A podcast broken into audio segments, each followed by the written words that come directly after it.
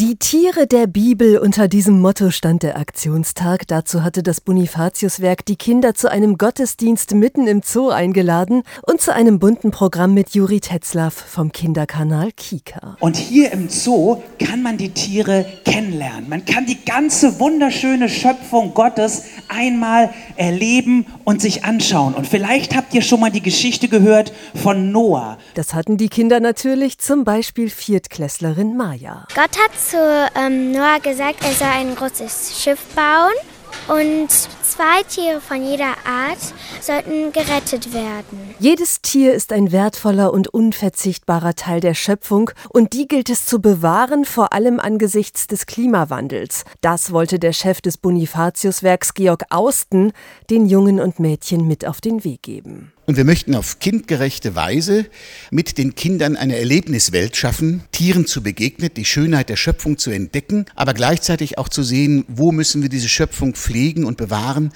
Und dafür sind Kinder sehr wach. Wie wach die Kinder waren, das konnten sie anschließend bei einer Rallye durch den Zoo beweisen. Und natürlich hatten sie dabei jede Menge Zeit, sich ihre Lieblinge in aller Ruhe anzusehen. Mein Lieblingstier sind Eisbären. Mein Lieblingstier ist der rote Panda. Ein Pferd, ein Esel.